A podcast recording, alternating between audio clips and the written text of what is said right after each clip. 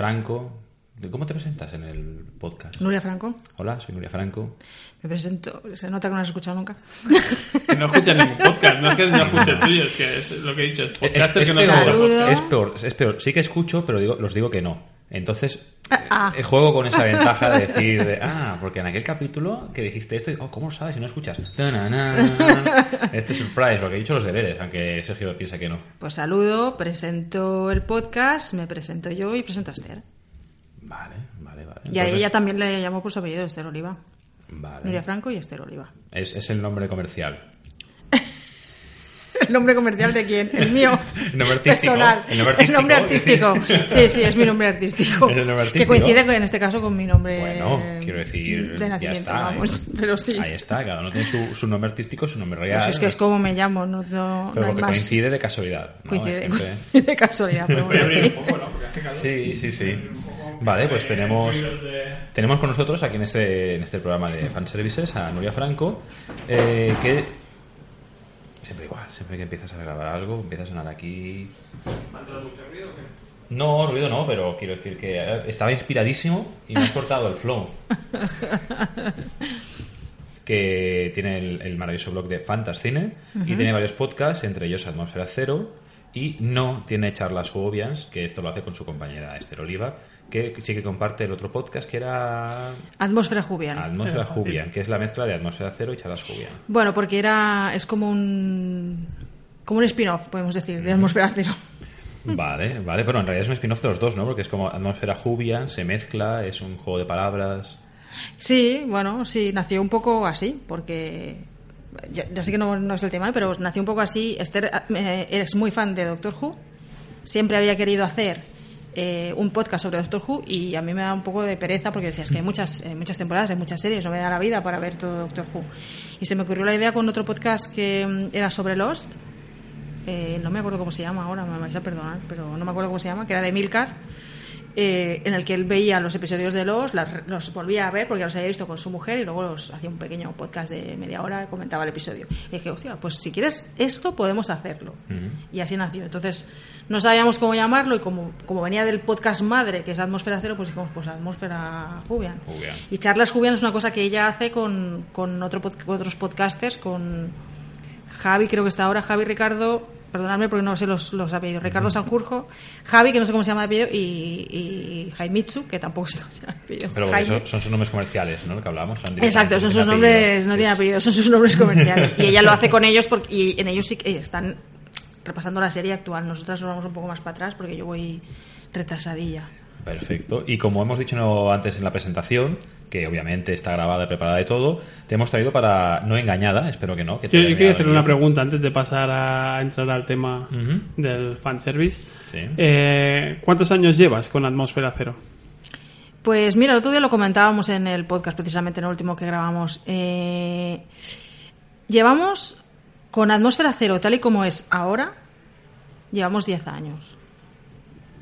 Llevamos 10 años. Empezamos en el 2000, en 2000 en 2011 fue cuando, bueno, Navidades del 2010 fue cuando Esther empezó, se incorporó al podcast, porque antes era diferente y lo hacía con otra persona.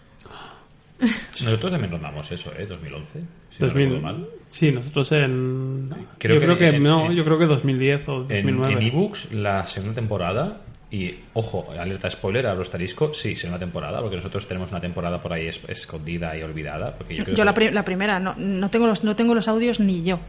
Yo creo que sí los tengo, pero los tengo guardados porque alguna vez quiero ser político. Entonces, ¿sabes? Me interesa que algo tendría que arrasar hasta el último que hemos hecho. Este no lo cuento porque no ha empezado casi y aún no No. ha tenido tiempo a liarla, ¿sabes? Pero- Bueno, pero el caso es ese, que como quiero ser político, pues lo dejo escondido por si acaso, ¿sabes? Porque no me, no me Yo, hagan algo. yo se lo he preguntado porque lo sabía, porque sabía que llevaban un tiempo parecido, razonablemente parecido al nuestro, pero era para darte a ti un toque de atención porque ellas tienen muchos más seguidores y muchas más escuchas que nosotros. Uy, pues es- mira que hemos perdido muchísimo, ¿eh? yo lo digo, ¿eh? Hemos perdido aún mucho. aún así, ¿ves? Que llevando al mismo tiempo, porque a veces es del rollo, y esto, la gente de atmósfera cero lleva toda la vida, pero Bueno, ya, pero la cuestión es la constancia. Es la constancia. Si desapareces un tiempo, la gente va cayendo. Como van saliendo nuevos Eh, podcasts. Claro, continuamente. Aparte que podemos podemos permitirnos el llamarle de tú. Quiero decir, no, no es un podcast de dos millones de personas, ¿no? No, Quiero- vale, no, no, es un podcast de dos millones de personas, quiero decir. Sí, es sí. de tú, quiero decir, al final. No. Está la gracia. Bueno, porque nos deja. No, sí, sí, sí, claro. Pero, no. A ver, que no es, es un podcast normalito, ¿eh? No tiene tampoco. No sé, no tiene las escuchas que tienen otros otros podcasts por otros ahí. que no Después, este. otro dato interesante es que hará como eh, cinco años que no pasa ninguna chica por por eh, serias dudas. Bueno, a ver, Irene, sus Bueno, comentarios sí, mordaces de fondo. pasa, dice alguna Pasa por, el, cosa. pasa por Pasa pasa por el comedor, ¿no? Pasa por aquí, pasa por al Pero- lado. Pero, Pero- tú- tú- Irene cuando pasa se le saluda y se le escucha, quiero decir. Sí, pero se- no se sienta a la mesa, digamos. Que hace, Bueno, bueno, quiero decir. hace cinco años que no se sentaba ninguna chica que ya tocaba, quiero decir. A ver, cinco años, perdona, pero si no recuerdo mal, no hace tanto entrevistamos a Lara Toys. Hace eso, cinco, años, no. La última vez, sí, ¿La claro. última vez? Sí, llevamos nueve temporadas o ocho temporadas. Pero la última vez a lo mejor fue el año pasado. ¿No? No. En, en el segundo capítulo de la vuelta más, que el diría que la fue- última vez que participó La La La Toys solo, solo lo hizo Eso puede ser Jorge. otra cosa, que eso lo hiciese Jorge. Entonces, claro, Ah, te doy la razón, puede ser, puede ser. Pero que no hagas un feo a Irene, que es tu pareja. Y, y- que, lo, que lo haga yo, vale, porque no me ve, pero que tú tienes que ver cada día. Bueno, es que a lo mejor ella no quiere que se la asocie a serias dudas también. Puede ser, por eso te pregunté, cuando hiciste aquel, aquel artículo tan chulo de caja de letras sobre el tema de los superhéroes, lo he dicho bien, ¿no? Que yo también estoy últimamente un poco despistado. Por eso te pregunté, digo, es muy chulo, pero ¿quieres realmente que se vincule con serias dudas? Porque es algo muy bueno para estar en serias dudas. ¿sabes? Es como... es decir, aquí, aquí hay un nivel, hay un nivel muy bajo. Y todo lo que lo supere no puede ser. Aquí Sí, porque no- como es un poco freak la cosa, sí que podía ponerlo. En el trabajo no saben que existe serias dudas. Ven eh, chapas y cosas, pero no saben que es. Un día entran y dirán. Yo al contrario, yo en mi trabajo eh, he visto que estáis en un podcast, sí, y estoy en Spotify. Digo en plan, oh, oh, oh, y todo el mundo dice, ¿estás en Ah, Spotify? sí, sí, nosotros estamos en Spotify. Atmósfera Cero tiene más escuchas, pero no sé si estáis en Spotify. No, pero estamos en iTunes. Bueno, Bueno, también. Eso es casi Pues, automático. pues a mí me dice, ¿no? ¿Tú tienes un podcast? Sí, sí, estamos en Spotify. Siempre se dice con la boca llena. Y ah, muy bien, ¿y, y qué tal? Y de esto, ¿y ¿puedo escucharlo? Sí, pero escucha este. Empieza escuchando este porque yo sé que te conozco y, y tienes que empezar por este, ¿sabes? Y, y le he recomendado, es una compañía de trabajo que, digamos que eh, no está dentro de nuestro ámbito de jerga, freak, pop y le he recomendado que empiece por el que salimos todos con corridas de colores en la cara. El de preguntas al aire. Creo que, que de los más Yo creo, nuevos- que, yo creo que es el último que recomendaría, Pues así que para ya mí me cuadra. Pues me reí bastante con este episodio, tengo que Eh, decirlo. eh, yo eh, recomendé este Bueno, porque al final, ahora, es, al fin y al ahora es muy feo que traigas a alguien de otro podcast y estés recomendando un epi- o sea, subliminalmente estés recomendando un episodio cuenta, ¿eh? nuestro. Así que cuenta, ¿eh? ahora hay que preguntarle a ella, recomiéndanos si alguien no ha escuchado Atmósfera Cero, que es más difícil que con serias dudas. ¿Por dónde debería empezar? ¿Qué podría, ¿A qué podría darle play primero? Mm, Pues depende de lo que de lo que os guste. Tenemos un tipo un formato que nos funciona bastante bien y que a la gente le gusta mucho, que es el versus, en el que cogemos una película mm, antigua o un poco más clásica y la comparamos con un remake que haya que haya salido. Eh, por ejemplo, La Cosa. Cogemos la, la original, ¿no? digamos, el, el- el enigma de otro mundo y lo comparamos con, con la versión de Carpenter o las dos versiones de Carrie o tenemos alguna más de Desafío Total. Esos están, si os gustan ese tipo de cosas y habéis visto las dos películas, claro, pues está, está bastante bien. Y luego, yo estoy particularmente orgullosa de uno que seguramente no es muy recomendable porque es, pa- es sobre un director que seguramente mucha gente no conoce.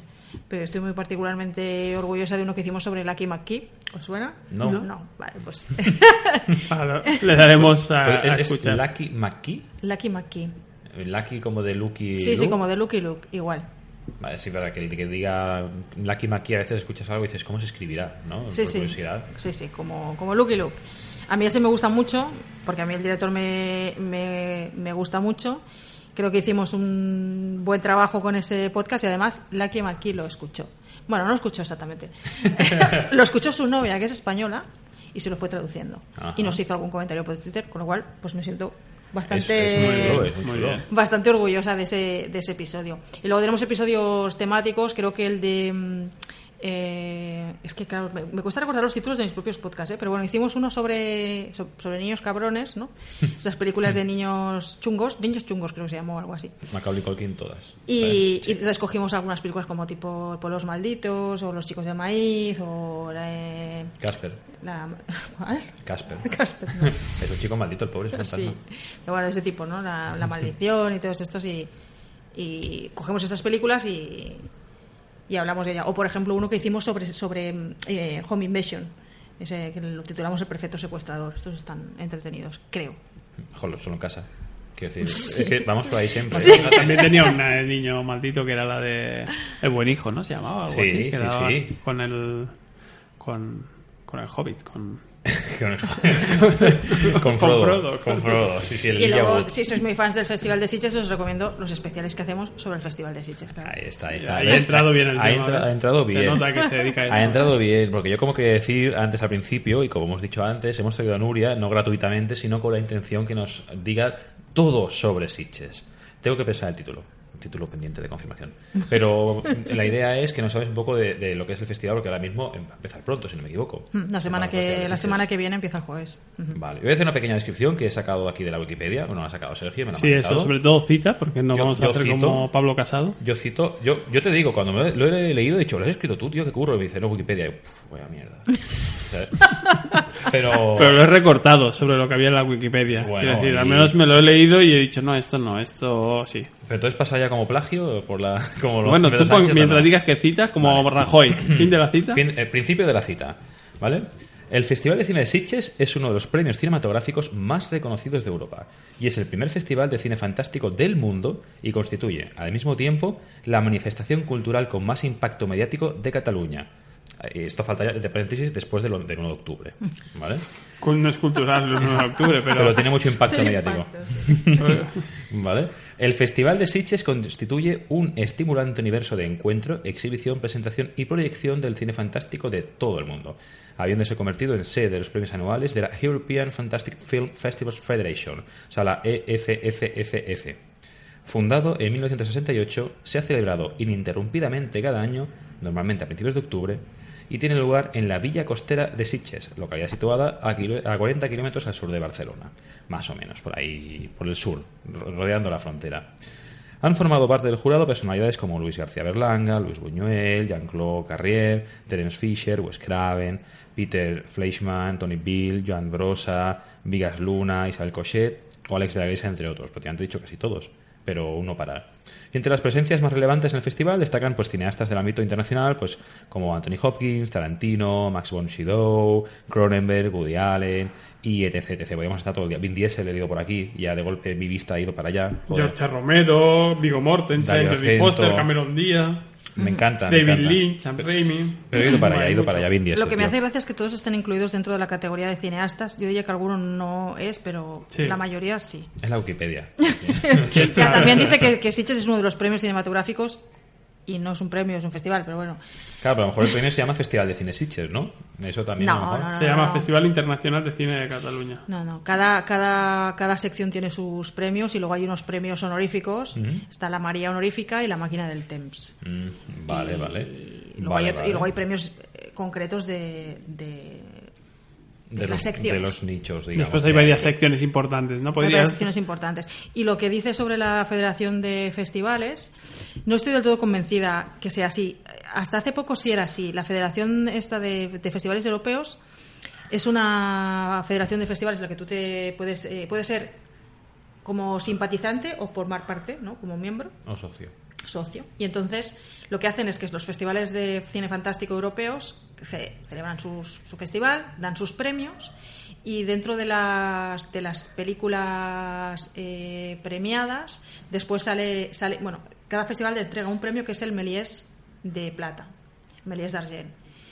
Y luego, todos esos festivales, de las que, de entre las que han salido premiadas como, como Méliès d'Argent, la- dan el, el de oro, el, el de oro. ¿vale? Entonces, el Méliès de oro se entrega en el festival en el que se celebre, que se celebre el último en el año, ¿vale? Hasta hace poco se hacía en Sitges porque era el último que se celebraba, pero el año pasado, por ejemplo, ya no se hizo en, en Sitges porque se asumió otro festival europeo que era que- que lo daban un poquito después, celebraban un poquito después, en noviembre o por ahí, y entonces ya nos entregaba ahí el premio.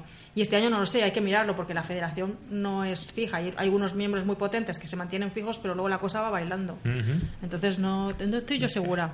Es que bien, cuando la gente dice que la Wikipedia está muy bien, pero que no es fiable, pues cuando traes a alguien que sabe mucho, pues es lo que pasa. Bueno, que pues esto entonces Pone entre es- paréntesis lo, lo que dice la Wikipedia, que me parece muy Pues bien. entonces yo esto opto para darte deberes y corregir la Wikipedia. Quiero decir, en plan de ir a la ¿Has Wikipedia y hecho editora de la. Wikipedia alguna No, vez? nunca. Pues eh, eh, editor. Lo puedo añadir a... Podcaster editor. El editor de Wikipedia Wikipedia, editor. ¿sabes? Lo vas añadiéndolo. Sí, sí. Vale, pues eh, aparte tenemos una coletilla que también últimamente hay mucha presencia de- del cine asiático y Hmm. con muchos actores asiáticos, Takashi Mike y el resto, pues no quiero decirlos mal, pero son muy complicados. Hmm. Bueno, la mayoría de los que hay aquí son, eh, son directores. Pero sí, sí. Re- reconocidos. Falta Jackie Chan. No sé si está. Yo me sacas de ahí y hasta. ¿Hasta en Sitges alguna vez? No lo sé, yo diría que no. Mm, Diría que no. está. Diría que no. Yo sé que hace un par de años estuvo Rob Zombie presentando, creo Sí. que fue la película 31, si Sí. no recuerdo mal, y Ay. ahí me hubiese gustado mucho. Sí, mí es no sé si incluso igual ha ido más de una vez.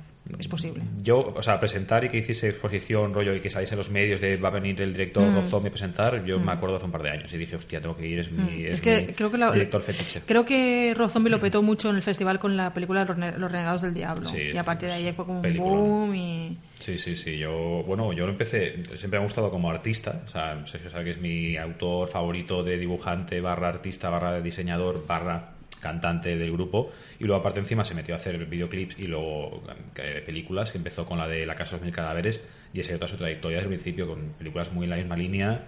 Eh, la Casa de los Mil Cadáveres, Renegados del Diablo, 31, eh, House of Harlem, o sea, Lords of Sa- Salem y tal. Y he estado ahí, es como, bueno, me hubiese gustado ir. Pero ese hubiese sido un recuerdo agradable, quiero decir, de ir allí y ver a Rob Zombie en persona, aparte de ser un, aparte de un concierto, ¿no? ¿Cuál sería tu primer recuerdo de Sitges que, que digas, en todo empezó en 1995, ¿no? Y entonces ahora se, difu- se difumina, ¿no? Hay como una especie de flashback más todo, todo joven. pasa a, a tono sepia o blanco y negro. Eh, sí, todo empezó en 1995, efectivamente. Eh, Eh, eh, y ahora los estaba, deberes, estaba eh, bueno, eh, Esther y yo nos conocemos de, de hace muchos años, de cuando estudiábamos en, juntas en la facultad. Estudiábamos historia y compartíamos varias clases. Y yo no recuerdo si estábamos, yo creo que debíamos estar ya a lo mejor en, en tercero de carrera, segundo o tercero de carrera. Y fue ella la que me dijo un día, se me vino y me dijo, eh, oye, hay un festival de cine, de terror, en Sitges y tal, podríamos ir. Y yo me acuerdo que entonces pensé, ¿terror? Yo, y yo estaba pasando una época muy hipster. Porque... Cuando os- no existían los hipsters. cuando no existían los hipsters yo ya lo era, porque Es por claro, imaginaros eh, facultad de historia con un cineclub Sí. cada miércoles de rollo Peter Greenaway, ¿no? Y todas estas cosas, David Lynch y Juan Juanma Bajulloa, que también hicimos un ciclo, Sí. todo así cine como muy alternativo y entonces teníamos también la filmoteca muy cerca, relativamente cerca, accesible cuando estaba en Sarriá y nos íbamos a ver Hamlet en ruso o El séptimo sello, ¿no? Ciclos de Ingmar Bergman. Y yo estaba pasando esta época, ¿no? Y entonces dije... Yo me acerqué una vez a ese cineclub y Es- es "Ay, muy- sí, me gusta no sé qué y Es me gusta Billy. Wilder, me gusta no sé qué, no sé cuántos y, y para ellos era como no existe mundo para nosotros por debajo de Abbas Kiarostami. Correcto, es Y así, es- vale. es este, este ya Entonces está, yo estaba pasando esta época, ¿vale? Claro, cine gratis cada miércoles en la facultad, pues vas, eh, vas a ver los ciclos, ves- vas a ver todas las películas, la filmoteca, que tampoco es que tenga, no sé, no es un cine muy comercial. Y yo pensé, terror, mm, no sé yo si esto va ahí conmigo. Pero le dije que sí, dije que sí. Y fuimos, y la verdad es que me gustó mucho, porque ¿qué pasa? que yo al final y al cabo he crecido en los 80. Entonces, el fantástico es lo mío. He mamado fantástico durante toda mi vida. ¿no? Películas súper clásicas, de los Goonies y todo este tipo de películas. Entonces, llegué allí y dije, joder, si es que esto es lo que a mí me gusta. Yo me sentí en casa y me gustó mucho. Y recuerdo que ese año hicimos muchísimo el pardillo, porque como no habíamos ido nunca, hicimos una cosa que no hay que hacer, que es no comprar las entradas con antelación, ¿vale? Pa- paso uno. Paso comprar uno. las entradas con antelación. Correcto. Entonces, llegamos allí y no había entradas para nada. Entonces, eh, como era el año 95, se celebraban 100 años de- del cine, habían programado algunos clásicos. Y solo conseguimos entradas, por el año, por cierto, del estreno del Día de la Bestia. Eh, conseguimos entradas para una película del año 73 de Vicente Aranda que se llama La novia ensangrentada. La única película de género fantástico que tiene Vicente Aranda. Y fue la película que fuimos a ver. Y nos marcó para, toda la vida. Pero marcó, la pregunta es, esto es algo como duda, ¿vale? ¿Te marcó para bien o te marcó para, para mal que luego te generó un bien? Eh, te explico, te explico. Yo eh, soy un, eh, tengo el récord orgulloso o el mérito orgulloso de haber ido al cine a ver una película de Jason. ¿vale? Una de Ajá. Viernes 13. Es algo que no todo el mundo sabe, que puede decir que he ido al- auténticamente a ver una película de Viernes 13. Pero en su momento, cuando la vi, dije, Dios, esta es la mayor mierda que he visto en mi vida. Vaya asco, vaya vergüenza. Nunca volveré a, traer, a intentar traer a una chica a una película de terror para cagarlo de ¡Oh! y me abrace. ¿Vale? Pero luego, con la perspectiva de lo mala que era, le pillas cariño. Que en el fondo, las películas de mm, Viernes Sí. 13 es eso. Son películas cutres que tienen- no tienen más pretensión, pero les pillas cariño. La pregunta es: ¿es, es, eh, algo que te impactó de buenas o de malas que luego derivó en buenas? De malas que luego derivo en buenas, absolutamente. Porque es una película, no sé si la habéis visto, si no la habéis visto, de verdad, os la recomiendo muchísimo. Es muy delirante. Está inspirada en la novela Carmila, que no sé si la conocéis, es una novela sobre, sobre Vampiras. vampiras. Sí, bueno, sobre vampiras. Eh, en este caso, vampiras lesbianas. Y. Es un buen título del libro. Sí. O de. O de... lesbianas del espacio, pues tienes vampiras. de- Vampiras, sí. O de peliporno también, no sé. y, y, mm, él hizo pues una versión pues, en los años 70 muy psicodélica. ¿Vale? Entonces, yo recuerdo entrar en el cine con una actitud de voy al cine, ¿no? Así en plan, pues solemne, ¿no? Como lo que es ir al cine, ¿no? Que es una cosa como solemne. Más ibas al Cine Club de Historia. claro. Y vas, ibas al cine club de historia, correcto. Vas allí, pues, en plan serio y en plan intelectual y tal, ¿no? Vamos al cine. Y una de las primeras cosas que me impactó es que en Sitges hay una tradición y es que eh, antes de cada película se pasa con una pequeña animación, una pequeña peliculita con el símbolo del festival, que es el King Kong, que es una película animada que es King Kong eh, metido en la, se supone que en el agua de la playa de Sitges hasta los tobillos, que le molestan los aviones y él los acaba cogiendo, los tira al agua, luego sale el logo de Sitges y así es como empiezan todas las sesiones. Pues la tradición es que cuando pasa esa peliculilla y sale al final el logo de Sitges, la gente aplaude, grita, patalea, de todo. Y claro, yo esto no, en el cine no lo concebía. Me parecía muy raro. Entonces, lo, lo primero que nos impactó fue esto, dijimos, ¿dónde nos hemos metido? Y luego Sitges tiene un ambiente que depende de la película, una sesión por la noche, tarde-noche y tal. La gente se reía de la película. Yo iba allí en plan serio y claro, la película tiene cosas muy absurdas, ¿vale? Y unos diálogos muy raros. Todo tiene una explicación que supimos años después, pero El, el año 69, LSD, ¿no? Sí, bueno, no sé. Luego, si queréis, os cuento un poco más la historia de esto. Y, y la verdad es que nos quedamos bastante impactadas con la película. La gente se reía, replicaba la pantalla, eran cosas que yo no había, no había visto nunca en, el cine. Y al final, pues dices, bueno, pues me voy a dejar llevar un poco por esto, ¿no? Y, y la verdad es que fue muy divertida. La película es, es un poco particular. Y es verdad que tiene cosas que. Bueno, es lo que tú dices, es, ma- es mala, es que... Y le pillas cariño. y le pillas cariño. Y entonces luego la, la vimos como, como mil veces, esta película. Yo no podía parar de verlas. Tenía que volverla a ver cada cierto tiempo. Luego, muchos años después, eh, vino Vicente Aranda a Sitges y volvieron para hacer, para hacer una especie de clase magistral. Entonces las clases magistrales, se hacen clases magistrales y ahora las de ahora no son como las de antes. Las de antes era el, el cine, proyectaban la película, mientras estaban proyectando la película, el director te iba hablando de la película, ¿vale? Si querías ver la película, la habías cagado, porque, porque no la podías ver, pues te la comentaba el, el- el director. Era como el audio comentario del director en directo. Y él nos explicó la historia de esta película. Entonces, él no que- era una película de encargo, él no quería hacer fantástico. No le, es un género que no le gusta, que nunca ha sentido ninguna atracción por él, pero le, era un encargo, necesitaba la pasta y el hombre lo hizo. Entonces, él intentaba irse por una, por una versión un poco más, más psicológica y con un, con un fondo más, más adulto y tal, porque al final de lo que está, está hablando de. Está hablando, es una película que habla del machismo, que habla de la violencia contra la mujer y tiene to- toda una vertiente así más eh, psicológica por debajo, ¿no? Y él intentaba hacer eso, pero entonces venían los productores y decían, no, más sangre, mm, los vampiros, no sé qué. Entonces, claro, es como una, como una especie de... Es que es esquizofrénica la película totalmente, porque él quería hacer una cosa, pero no la dejaban y tenía que cumplir con unos ciertos estándares. Entonces se entienden muchas cosas de las que pasan en la película. Y la verdad es que fue muy, fue muy divertido luego verla con, con Vicente Aranda. Porque además yo pensé, ostras, ahora vamos a ver la película con Vicente Aranda, no nos podemos reír porque estará el hombre en, en la sala, ¿no?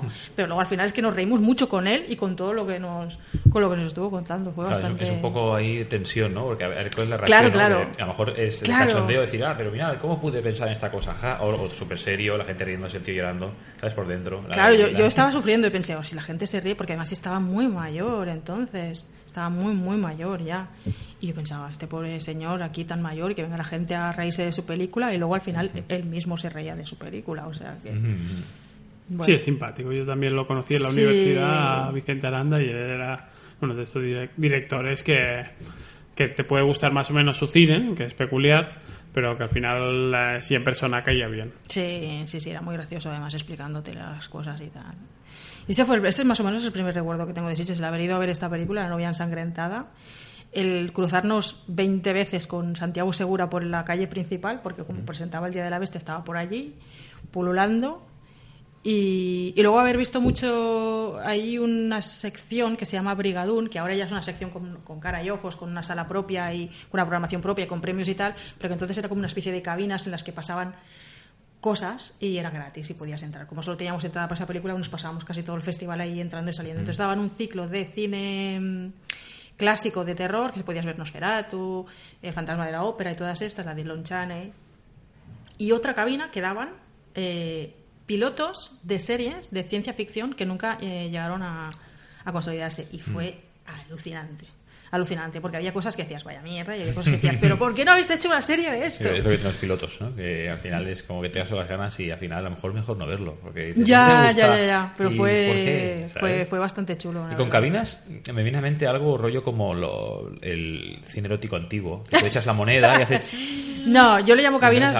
No, lo llamo cabinas porque eran unos espacios prefabricados, con paneles prefabricados, en el que había sillas tipo de bar y ya cabían unas 30 personas. Pues lo llamo Y una pasaba- salita, hacía mucho calor una y. salita. Sí, una Sí, salita era como pequeña. en el paseo, ¿no? ¿O dónde era? No, entonces todavía ni siquiera era en el paseo, era en el Prado. Eh, No, el Prado, no, en el Retiro. La zona esa que tienen como de parque, creo Sí. que era ahí en el, en el Retiro, era. Entonces era ahí. Luego ya lo pasaron al paseo, años más tarde, y ahora ya tiene una sala eh, propia. Ha ido creciendo. Ya, ya has dicho que veías mucho a Santiago Segura que estaba promocionando el Día de la Bestia. Supongo que si hubiese sido el año anterior o los años anteriores hubieses visto promocionando Killer Babies, me parece que es la que hizo anteriormente a esta. Santiago Eh, Segura. San- sí. Más o menos, que es el Día de la Bestia es del 95, Kill- Killer Babies creo que es del 92, 90 y algo así. Es una de- también de terror, a lo mejor te suena bastante Mm. Sí, cutrilla, sí, sí, claro, de- Bastante cutrilla, que era de un grupo de música, encima. Eso lo descubrí Mm. después. ¿Recuerdas también algún actor o director que lo dices por ahí como muy campechano? Que dices, qué pesado, ¿no? Otra vez está aquí Wo- Woody Allen, otra vez, joder. Lo bueno que tiene Sitges es que te puedes, eh, te puedes encontrar con, con los directores y con los actores en cualquier sitio, sobre todo si vas eh, por la zona del auditorio, que es donde se suelen alojar. El Sitges tiene tres salas, bueno, cuatro ahora, porque una de las salas de conferencias del auditorio la han convertido en una especie de sala de cine.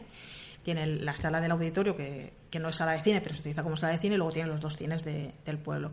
Entonces, el, el auditorio está en el Hotel Meliá y es donde se alojan pues, todos los actores, los directores, todos los que vienen. Entonces, por allí, si paseas por allí porque vas a ver una peli o te subes al bar o vas al baño o lo que sea, te puedes, te puedes cruzar con, con cualquiera. Y la verdad es que la gente suele ser bastante accesible. Los menos accesibles, curiosamente, suelen ser actores españoles, Ujú. Que a veces vienen como rodeados de un montón de gente, no todos, ¿eh? Saben que en España aquí te roban la cartera muy rápido. pero vienen rodeados co- como con un montón de, de gente y es más difícil acercarse a ellos, pero el resto eh, es una de las cosas que a mí me gusta más de Sitges, que tú te puedes encontrar con, con cualquiera, con un actor o un director en el... eh, te puedes cruzar y, y te puedes dirigir, o si acaba la película, te puedes ir a buscar al director y decirle, oye, preguntarle... La gente es muy accesible y porque también hay gente que viene con muchas ganas de presentar su película. Muchos son primeros directores, ¿no? Primeras, primeros trabajos y estos incluso son más, mucho más accesibles porque de lo que tienen ganas es de feedback y de saber qué piensa la gente. Pero en general, la mayoría de la gente es muy accesible. Y yo recuerdo, un- recuerdo sobre todo, eh, y este también lo recuerda porque nos quedamos muy alucinadas, la llegada de Anthony Hopkins al festival, que llegó con, con Ralph Fiennes. Presentaban eh, eh, una de estas, de la de Aníbal, creo que era. ¿Aníbal? Puede ser. Puede ser que fuera la de Aníbal, no sé, ahora no recuerdo el título. ser. Pero bueno, sí, vinieron a presentar esta película, claro, estos era más difícil que te los encontraras, estos sí que venían, pues, con alfombra roja, venían con los coches oficiales, había la alfombra roja estaba vallada, estaba allí la gente, los fotógrafos más cerca y tal. Y recuerdo que nosotras pues dijimos, hostia, pues vienen, era ya creo que el último día del festival, seguramente era la clausura. Y dijimos, vamos a quedarnos a ver si vemos a alguien. Y recuerdo que, que bajó del coche Anthony Hopkins con una señora, además, despamparante, que era su mujer. Y bajó del coche, súper elegante, se abrochó la chaqueta, miró a un lado, miró a otro, empezó a saludar y yo me quedé súper flipada con el carisma que desprende ese hombre. O sea, veía los, esos ojos azules desde lejos y me quedé totalmente, eh, pero vamos, loca. Que estábamos esperando que llegara Ralph Fiennes, porque Ralph Fiennes lo encontrábamos guapo. Y esta- Entonces nosotras queríamos ver a Ralph Fiennes, pero es que nos quedamos flipadas con Anthony Hopkins. Entonces bajó Ralph Fiennes del coche. ¿Y eh, Ralph Fiennes? Y yo, sí, sí, Ralph Fiennes, pero Anthony Hopkins. Anthony Tiene más Hopkins. glamour. Sí, sí, Sí, es que sí. o sea, realmente tiene como una presencia. Espectacular, espectacular. Tiene un carisma, vamos. Has comentado, perdona que te corte, pero va Adelante. ligado a lo que has dicho. Has comentado que te puedes encontrar un famoso en los lavabos. ¿Te has encontrado alguna vez algún famoso en un lavabo? Yo no, pero tengo un amigo que sí. Puedo contar la anécdota si queréis. Puedes censurarle, puedes llamarle mm, Carlos. no, se llama Joan. Eh, Ya lo has dicho. un día estábamos esperando para una película. No recuerdo cuál. Estábamos en el auditorio y estábamos esperando a que saliera eh, este amigo nuestro que había ido al baño.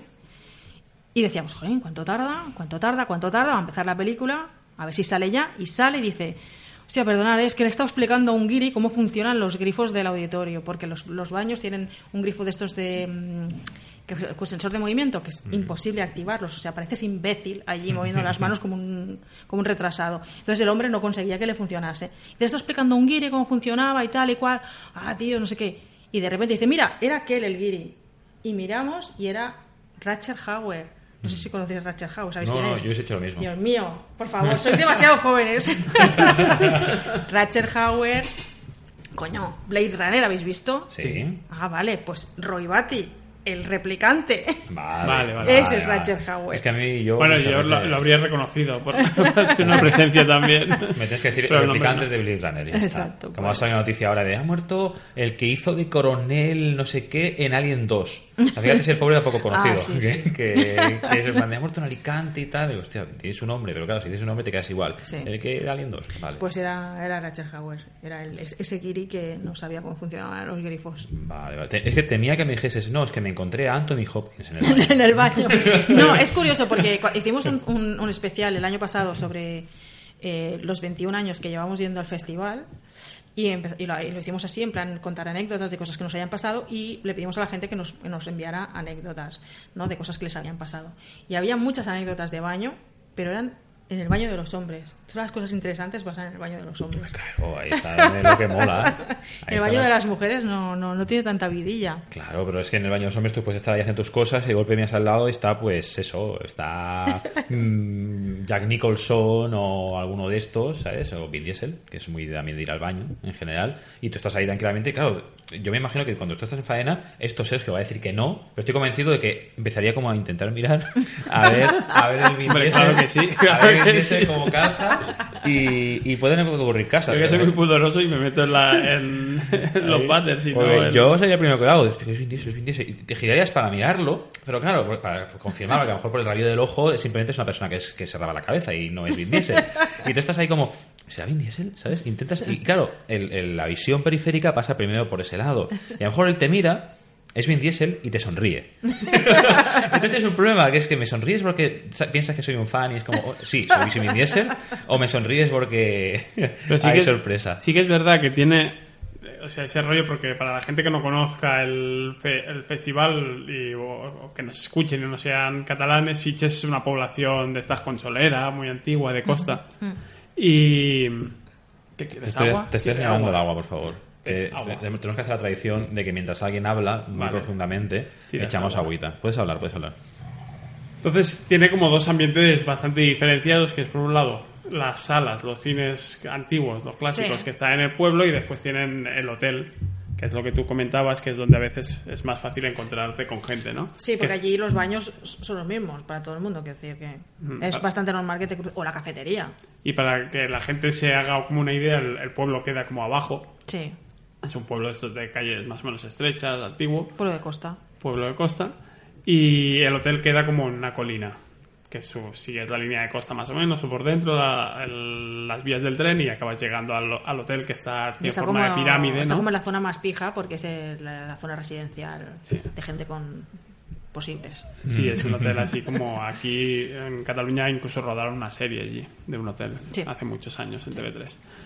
Y, y claro, cuando estás dentro del hotel es eso, como están las habitaciones, está el restaurante, está el bar. Ahora hay menos, pero yo me acuerdo al principio, bueno, al principio no, porque yo fui cuando ya llevaba muchos años, pero al principio de ir yo que pues te vas cruzando, hoy pues ahora acaba de pasar al ex de la iglesia y ahora no sé quién, y tal periodista y tal otro, y no sé qué, vas viendo gente.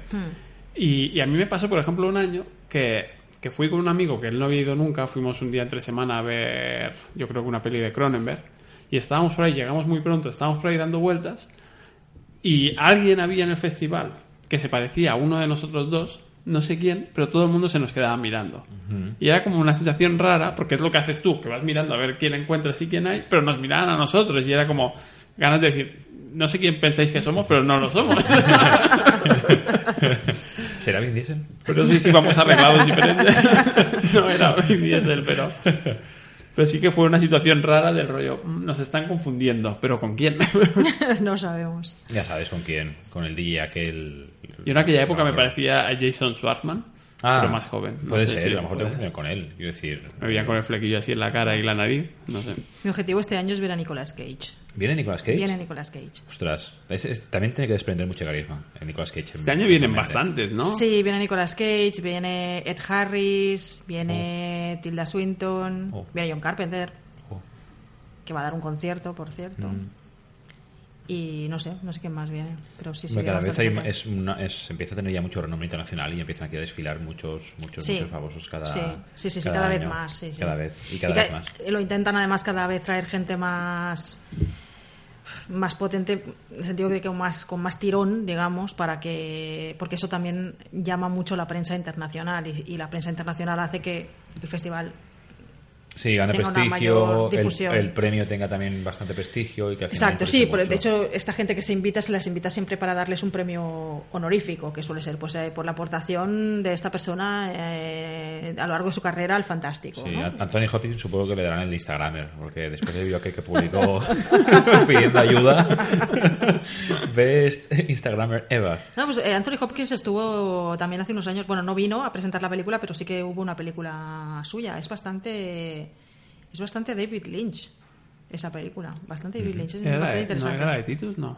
No, No, no, no, no, no, una, una, una El película que él, como él, él como director y que también la protagonizaba. No recuerdo ahora cómo se llamaba, pero Pero sí. no, no sé, una- sí, había- que había hecho una adaptación de una de... Pero no, a lo mejor era como actor y no como Ah, director. no lo sé, pero Una vamos, de que sí, Shakespeare, que- que casi muy rara.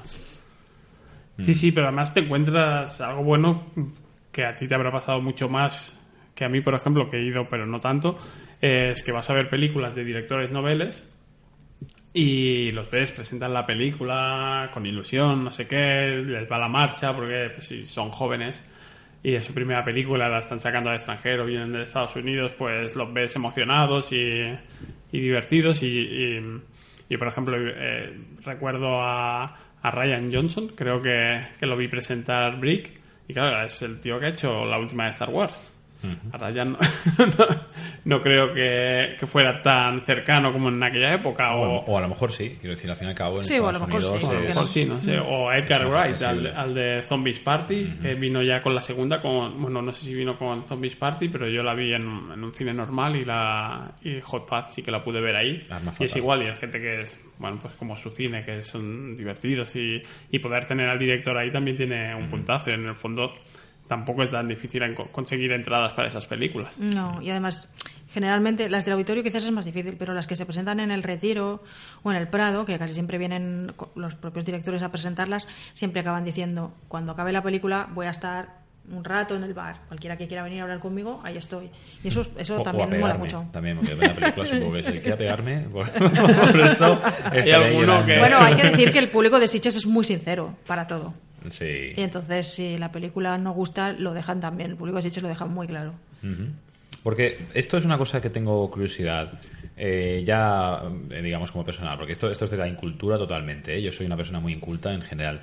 Una película que se publica, que sale en Sitges, en el Festival de, Sitges, eh, no garantiza que luego salga del cine comercial. No. Quiero decir, hay una ventana de tiempo desde que sale en Sitges hasta que la puedes ver en alguna plataforma o en DVD o algo así. No, es simplemente que encuentre distribuidora. Vale, o sea, Es simplemente que encuentre distribuidora. Hay películas que como ya vienen de otros festivales, vienen de Sundance o vienen de Toronto o vienen del Southwest por Southwest, a veces cuando llegan a Sitges ya vienen con una distribuidora bajo el brazo. Entonces estas es bastante probable que encuentren alguna vía de distribución, sea en sala comercial o sea de otra manera, en video on demand o como sea. Algunos incluso tienen fecha de estreno. Sí, incluso Sitges sí, y, en- y- y después eh, tres en- semanas o sí, dos exacto, semanas después. Exacto. Y, y la verdad es que hubo unos años muy malos.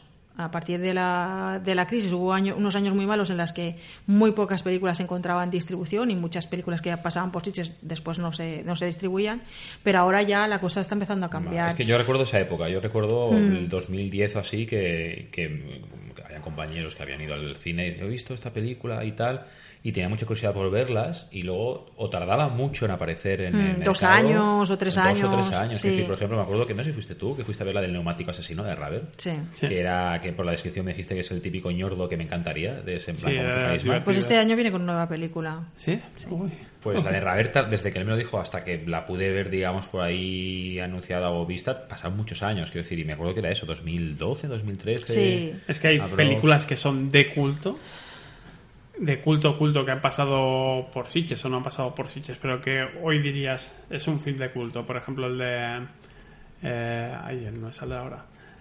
El, este de la cabaña en el bosque de. Cabin in the Woods. Cabin Cabin in the Woods, que le costó muchísimos horrores y no sé si se llegó a estrenar al final. Eh, es que hubo muy, bastante polé- polémica con Cabin in the Woods. Lo que pasó con Cabin in the Woods, Cabin in the Woods se estrenó, bueno, se, se proyectó en el Festival de Sitges como sesión sorpresa. Cada año hay una sesión sorpresa que suele ser el sábado, creo que es, que no se sabe qué película es. Y su- generalmente suele ser una película que teóricamente es comercial y que se va a estrenar en, en salas. Y fue Cabin in the Woods. Pero con Cabin in the Woods hubo algún tipo de, incidente de piratería y la película ya, cir- ya circulaba. Entonces la distribuidora dijo que no la iba a estrenar en salas porque ya estaba circulando por ahí Mm. que no le interesaba. Y luego se llegó a estrenar en Barcelona en el Fenómena. Se hizo... Se, Pero no con circuito comercial no, no, normal, ¿no? circuito no comercial normal no. Fue porque eh, Nacho Cerdá insistió, insistió, insistió. Dijo que esta película tenía que pasar por cine porque tenía que pasar por salas comerciales y se insistió y, y se estrenó en Barcelona. Pero- y luego ya la distribución creo que ha ido bastante mejor, lo que es la Sí, distribución. pero en- también recuerdo que tardó mucho, o sea, de- desde su estreno en Estados Unidos a empezar a, ves- a verse por aquí y de Claro, plantearse en Sitges, tardó es que, mucho. es que a veces pasa que, Y, que hay... y le pasó algo, porque yo me acuerdo, y esto ya es un comentario off topic super friki, que Steam tenían apalabrado hacer un, un DLC, o sea, un capítulo para el Left 4 Dead 2, que iba a ser inspirado en the Woods. Iban a hacer la cabaña, estar alrededor y sobrevivir a, los, a algunos personajes sacados de Left 4 Dead. O sea, está el guiño, no sé si esto es en el juego Left 4 Dead, es uno de zombies de, de Steam. Pues digamos que en la propia película, la famosa escena del ascensor que baja y se van viendo Sí, las celdas, hay personajes de este videojuego en las celdas, o sea, Ah, zombies de los mismos. Entonces la idea era que se iba a hacer un escenario, pero por X motivo, por algún motivo, se canceló.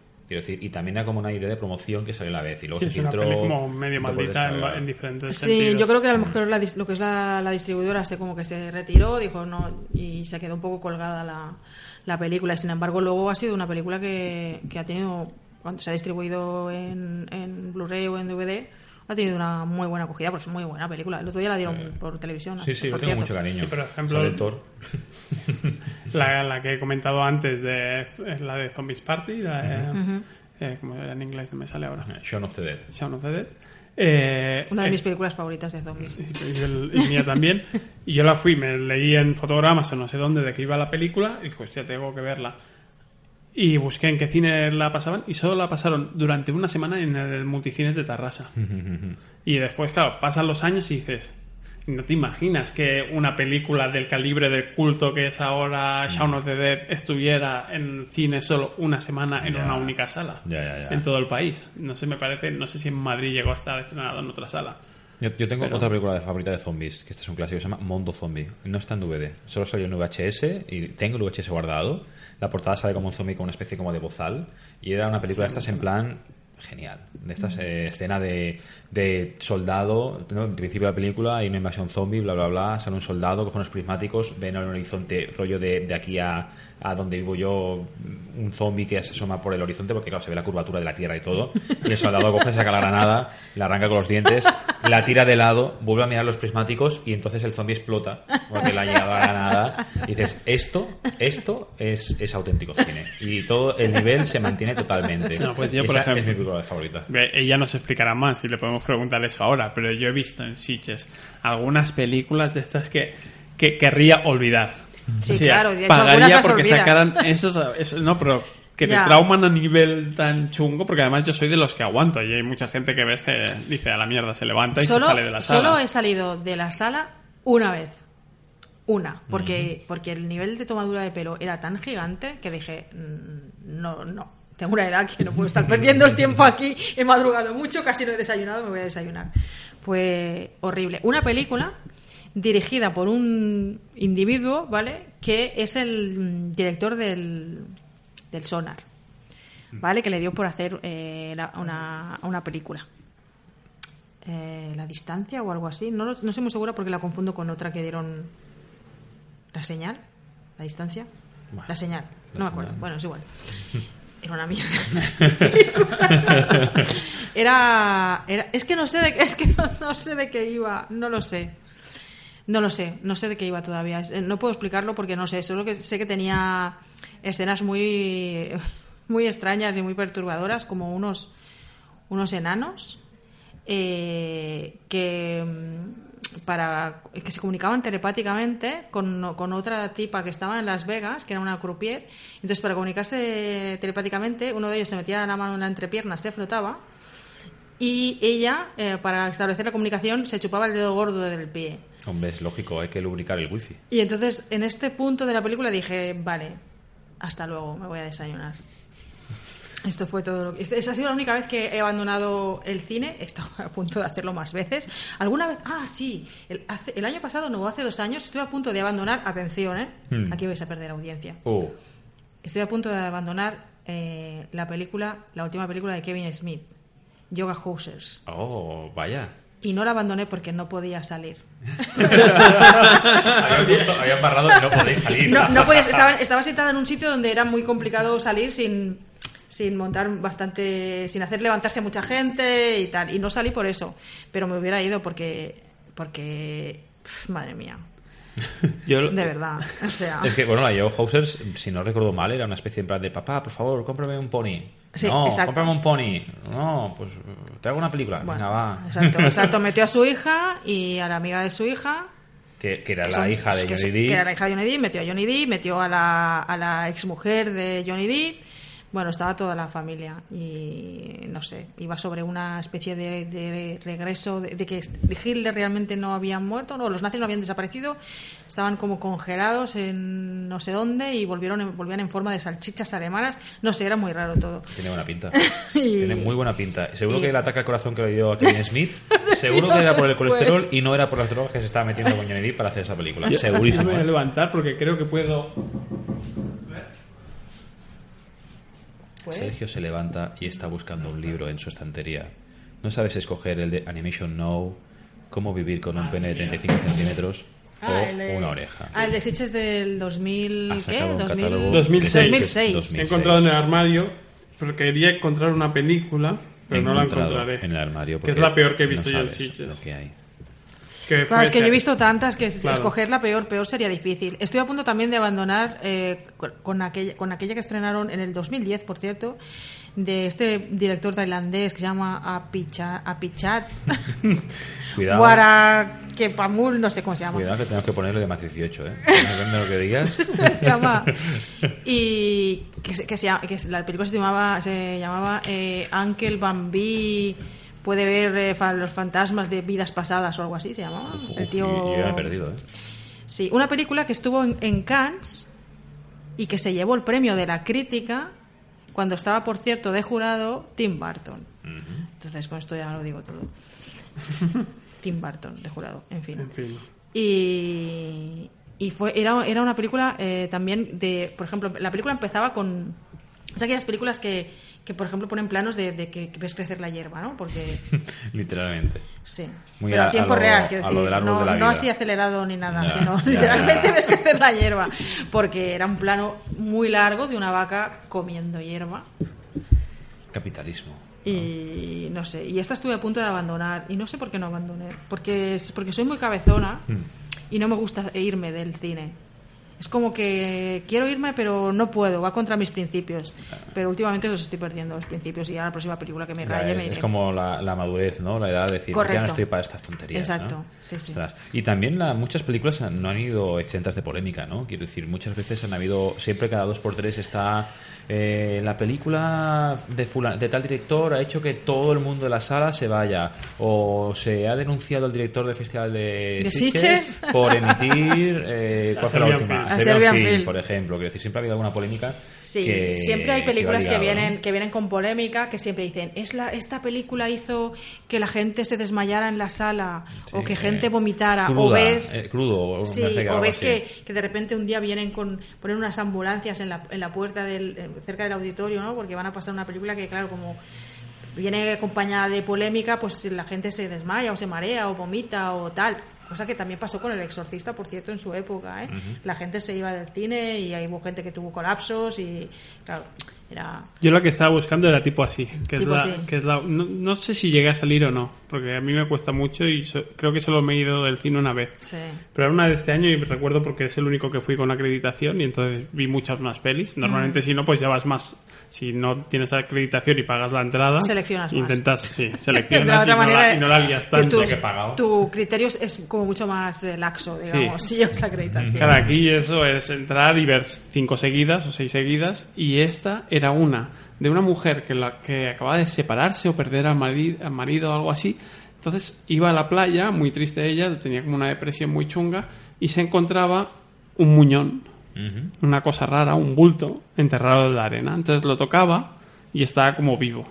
Entonces la tipa decidía adoptarlo y llevárselo a casa. Está bien, empieza bien. ¿vale? Y ese muñón eh, le iban creciendo como tumores Eso es como Alf. a- ¿no? absolutamente tumores de pelo y era una bola de carne con crostas y pelo y, y babas y fluidos raros. Y entonces la tipa iba teniendo como una relación sentimental con eso. Se lo metía en la cama con ella y lo acariciaba y cuando lo acariciaba eh, temblaba, em, gemía y supuraba líquidos. Entonces la peli era eso, como ella, como no quería aceptar que tenía esa relación con eso, pero volvía a casa y seguía teniendo la relación. Y recuerdo muchas ganas de levantarme o muchas ganas de, de- de expulsar muchas cosas de mi cuerpo cuando eso ya tenía como el tamaño de una persona, pero seguían siendo puros tumores y gemía más y hacía más ruidos y segregaba más salivas y cosas mientras la tipa se frotaba con él en, Ay, por Me favor. viene un flash como el caso de Ana Nicole Smith cuando se casó con el multimillonario de 102 años. Es decir, me recuerda exactamente lo mismo. O sea, es el mismo caso. ¿Sabes? Una mujer joven, rubia, espagante que se casa por amor con un octogenario, bueno, octogenario no, una persona de 90 años por amor, ¿sabes? Me imagino exactamente lo mismo. Ay, cariño, ¿cómo? Y tal, y el hombre mayor... ¿sabes? Porque aquí no hablaba nadie, no hablaba nadie en toda la película, nadie, eh, no sé si había la madre de la chica en algún momento y se cruzaban tres palabras, pero el resto era la tipa esta con escenas muy lentas y, y planos muy largos, eh, tocando a la cosa esa y la cosa esa temblando, ¿sabes? Y son cosas que te puedes encontrar en Sí, sitios sí, de vez en cuando. sí, sí, sí, sí, Vale, pues sí. Y entonces, eh, hace ya, hemos dicho, como 20 años que vas yendo desde el 95. 21, sí. Mm. Este año creo que serán ya 22. Vale. ¿Notas que haya cambiado mucho, aparte de la, de la clásica especialización, que cada vez hay actores, como hemos dicho antes, actores más famosos, más punteros, con más tirada, eh, mucha más presencia en los medios del festival? ¿Notas algún cambio que digas, decir, hostia, esto, lo típico se dice, "Buah, esto antes, antes con, Franco no pasaba? No, lo que sí recuerdo es eh, que el festival intentó hacer un giro extraño. Creo que fue, fue justo en el 96, yo diría, creo que fue el segundo año que yo iba al festival, o el tercero, no recuerdo, en el que de repente eh, el festival pasó a llamarse Festival Internacional de Cinema a Cataluña, y de repente pues empezaban a dar películas que no eran de género, que no eran de género fantástico y pod- podías encontrar películas más comerciales. También fue una época, por ejemplo, donde se, estre- se estrenaban casi todas las de Woody Allen y tal. Que alguna de Woody Allen sí que tenía, tenía un, un punto fantástico, pero otras no. Sí, crearon como un- una sección especial, ¿no? Como Gran Panorama, no sé qué era. que Sí, era como algo así. Entonces, intentaban hacer, no sé, hicieron un giro extraño el que intentaban atraer otro tipo de público. Entonces te empezabas a, empezabas a encontrar pues, pues familias, ¿no? Que venían familias enteras a pasar el día, a ver cine y tal. Ahora también hay familias, pero son familias frikis, podemos decir, ¿no? Que- Quiero decir, las familias van juntas a la, a la Zombie Wall, que es la, la maratón zombie. O sea que Es son familias familiar, bonito, como cualquier Sí, otro. sí, es una actividad muy familiar para disfrutar en familia. Y, ese año la verdad es que fue para mí fue un bajón, fue un bajón porque no he- todo aquello que me había gustado mucho el primer año, que me había impactado, como que de repente se, se había perdido. Y fue cuando volvió, cuando tomó la dirección del festival Ángel Sala, eh, que lleva ya bastantes años, no sé en qué año fue cuando él la tomó, que creo que al segundo año o así de tomar él la dirección, eh, el festival recuperó el título de Fantástico, Festival Internacional de Fantastic, eh, de Cinema Fantastic de Cataluña. Y volvió a recuperar lo que era, que es pues eso, un, un homenaje a- al, al género de tipo fantástico en todas sus, sus vertientes, eh, de, de la serie B a la serie Z y todo lo que todo lo que hay en medio. Quiero decir que aunque el festival se abre a otro tipo de cosas, porque para eso tiene.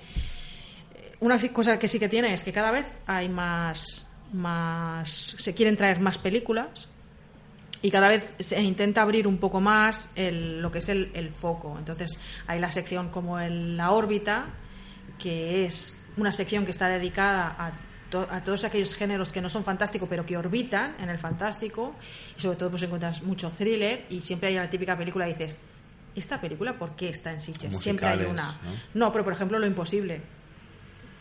¿Por qué estaba en Sitges? Porque ya dice el título, es imposible. Y lo consiguen. Entonces, claro. Tiene ese punto como casi Porque fantástico, Bayona, ¿no? porque es Bayona. Porque es Bayona, lógicamente, y porque iba a atraer a un montón de gente. Pero bueno, intentan meter este tipo de secciones que te abren un poco el foco para intentar atraer también a otro tipo de público que en un momento determinado se pueda animar a ver otra cosa y engancharlo al fantástico. Claro, claro, Y luego tienen la sección Panorama, que es una sección de, de, de cine fantástico, pero que está que abre un poco más las miras y quizás las, los, los estilos eh, narrativos o los, los temas no son los más los más clásicos no cada vez el festival intenta abrirse un poco más a eso. Mucho al festi- al cine asiático que era algo que de- decía la Sí. Wikipedia eh, que al cine asiático hay de todo tipo. Empezaron mucho con cine con cine japonés y chino luego hubo el boom del cine coreano que tiene muchísimo sobre todo muchísimo thriller. Es más fácil que y los japoneses también y mucha acción. Y el cine que viene de Hong Kong pues es casi todo de acción. El panorama fantástico está más en China, podríamos decir, pero ahora se incorpora cine tailandés, cine vietnamita, cine hindú, que está viniendo mucho. Los hindús eh, son un mundo aparte en cuanto a cine fantástico. Sí, es alucinante. sí. Eh, eh, Por ejemplo, hay una cosa que, que se agradece cuando has vivido cerca de Sitges y has podido ver películas, es ahora ya no, porque ahora son un poco más accesibles, pero por ejemplo, Miyazaki, muchas Claro, de las películas de Miyazaki yo las he podido las- ver en cine porque en Sitges, sí, sí, sí, que después no se estrenaban en sala, y alguna empezó a estrenarse y costaba un montón y estaban como Claro, estaban. claro, en eso yo creo que abre un poco, eh, abre camino. Y ahora, por ejemplo, desde hace unos años están empezando a incorporar también mucho cine eh, sudamericano. ¿no? Cine que viene de Argentina, sobre todo, que viene de México, que viene de Brasil, por ejemplo, este año hay bastantes eh, películas brasileñas. Tienen una como una sección transversal, como, una- como un acuerdo que se llama eh, Blood Windows, que es, pa- que, que es una sección transversal que ahí premian pues películas que vienen de, de- del, del otro lado del charco, podríamos decir, Sí. ¿no? Que no son que no es tanto cine norteamericano o cine europeo. Por ejemplo, este año también están teniendo mucho peso las películas cada vez más, las películas que vienen del norte de Europa, ¿no? Noruegas, suecas, que hacen un fantástico alucinante. La mejor película que yo vi el año pasado de fantástico que era una coproducción danesa eh, y noruega, creo. Y eso Hombre, está tienen algunas divertidas último, estos últimos años, Sí. desde Déjame entrar. Déjame entrar, sí, es una eh, bueno, es una película alucinante. a todas aquellas de cazar Papá Noeles y, zombi- Sí. y zombies nazis Sí. y estas cosas. Pero, no, también no, vienen de no, pero, pero tampoco cosas tan estrambóticas. La del año pasado, la que yo vi, la- una película eh, titulada Telma, que seguramente no se podrá ver, porque es, yo creo que va a ser bastante difícil que encuentre distribución, porque la manera que tienen los los nórdicos de contar historias es muy diferente de la que tenemos aquí. Tiene unos ritmos, tiene muchos silencios, muchas pausas y no es nos cuesta un poco, pero tienen, tienen, son muy buenos contando historias y creando mundos, es una pasada. Y todo eso, el festival siempre intenta incorporar pues todas esas corrientes nuevas o intentar darle visibilidad a todo eso y la verdad es que es un es un esfuerzo muy muy grande y, la verdad es que se agradece mucho porque en ninguno, yo creo que en ninguno de los sitios tienes una posibilidad, en ningún otro festival tienes una posibilidad de ver películas tan tan variadas de, de todo tipo, o sea, es que de, cualquiera que le guste un poco el género puede encontrar de todo. Si te gusta mucho lo cafre, tienes una sección propia, bueno, sección no, una casi, casi sección propia. Tienes el Midnight Extreme, que son las maratones de madrugada, que ahí dan lo más bestia, lo más salvaje, lo más cafre, mm. lo tienes ahí. Si te gusta más otro tipo de fantástico más comercial, pues tienes la sección de la, la oficial. Si te gusta la caspa mm. extraña, tienes el Brigadún si te gustan peleas de chinos, tienes peleas de chinos. Si te gustan eh, películas de mafia coreana, también las tienes. ¿Cómo la sección? Cortos de, animación, pues también hay cortos de animación. Ah, ¿no? antes tenía una sección que era el, eh, Asia... Focu, uh, Asia... Focus Asia, ¿Objetivo Asia? Algo así, algo así se llamaba. Y ahora ya, como el cine asiático, ahora ya, porque tenía una sección, para, porque la idea era traer cine asiático. Ahora, como el cine asiático ya está como muy asentado, lo puedes encontrar en cualquier sección. Entonces ya no tiene una sección propia, te lo puedes encontrar en cualquier sección, puedes encontrar una película asiática, lo que sí que tiene es un premio, que es el Focus Asia, que es también un premio transversal. O sea, cualquier película asiática puede optar al premio este. No sé. Está bastante bien, entonces. Ah, porque él te ha preguntado como lo peor, la película que te ha salido de la sala.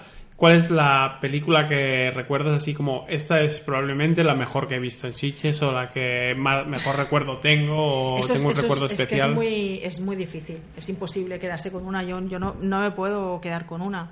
Recuerdo, recuerdo mucho la de Déjame entrar, que me alucinó muchísimo porque era una reinvención del género, podríamos decir, del género de, de vampiros, darle una, una visión o una vertiente que yo no había visto nunca. Bueno, en True Blood.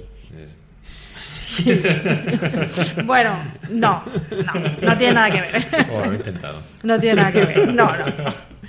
Y la verdad es que a mí me dejó, me dejó loquísima esa película, me, me encanta, me gustó desde el minuto uno, pero también entiendo que no es, no es un cine demasiado comercial, podríamos decir. Luego hicieron una versión americana, que no está nada mal, por cierto. No, no, pues eh, yo soy bastante reticente. ¿eh? Cuando hacen una película europea que me gusta mucho, luego los americanos dirán, ah, vamos a hacer nosotros nuestra versión. Porque como no queremos eh, subtitular, pues hacemos nuestra versión en, inglés. ¿no? Eh, soy bastante reticente, pero esta está se puede ver. Está bastante bien, yo te recomiendo que, la veas. Tenemos un versus también, que luego te lo puedes escuchar. Ah, vale, vale, te ha colado ahí, ¿eh? Rápidamente, ¿eh? Aquí hay práctica, ¿eh? Pero yo qué sé, es que recuerdo muchas. Recuerdo Zombieland, recuerdo que me lo pasé pipa viendo Zombieland. Eh, yo qué sé. Mm, recuerdo haber visto una que, se, que también pasó bastante desapercibida, que se llama The Fall, El sueño de Alejandría, de Tarsem Singh, que es el que luego dirigió esta versión eh, medio Bollywood de Blancanieves.